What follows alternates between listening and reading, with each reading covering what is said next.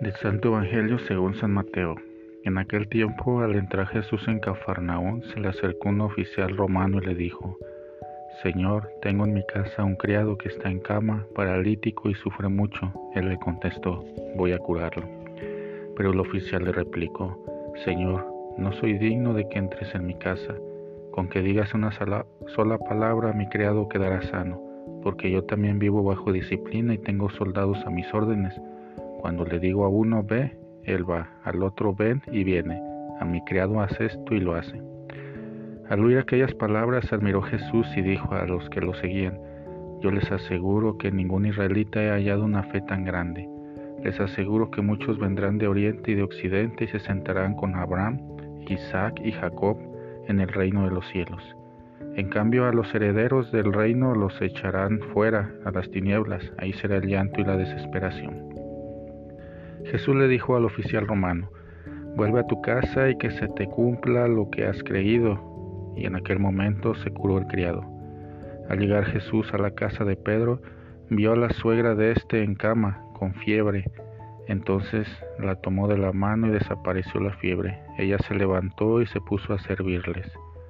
Al atardecer le trajeron muchos endemoniados. Él expulsó a los demonios con su palabra y curó a todos los enfermos. Así se cumplió lo dicho por el profeta Isaías. Él hizo suyas nuestras debilidades y cargó con nuestros dolores. Palabra del Señor. Para sanar basta una palabra de Jesús. Dos milagros se entrelazan en el Evangelio de hoy. El primero se refiere al criado de un centurión romano. El segundo es la sanación de la suegra de Pedro. Pero atención, al final el Evangelio agrega un detalle no menos importante cuando dice, al atardecer le trajeron muchos endemoniados.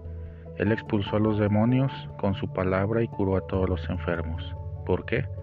El texto en su conjunto nos descubre uno de los elementos distintivos del Evangelio de Mateo.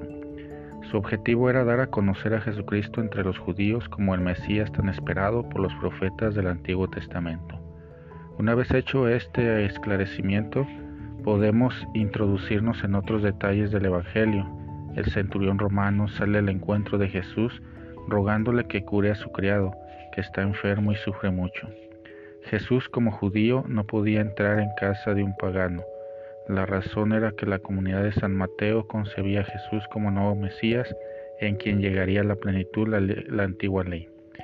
De allí que el centurión tenga la suficiente capacidad de reconocer que él y su casa no podían recibir a Jesús, a quien trata como Señor, porque asumió el centurión, por tanto, le basta solo una palabra del maestro para que sane su criado.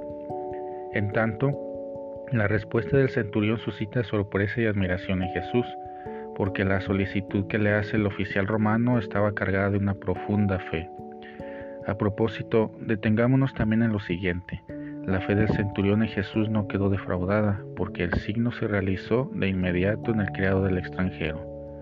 Hoy el Evangelio nos muestra el poder de la palabra. Ella cura y salva a todos. Sí, es Jesús, esa palabra viva que San Mateo experimentó en la comunidad cristiana y luego testimonió con su Evangelio. Es Jesús esa palabra.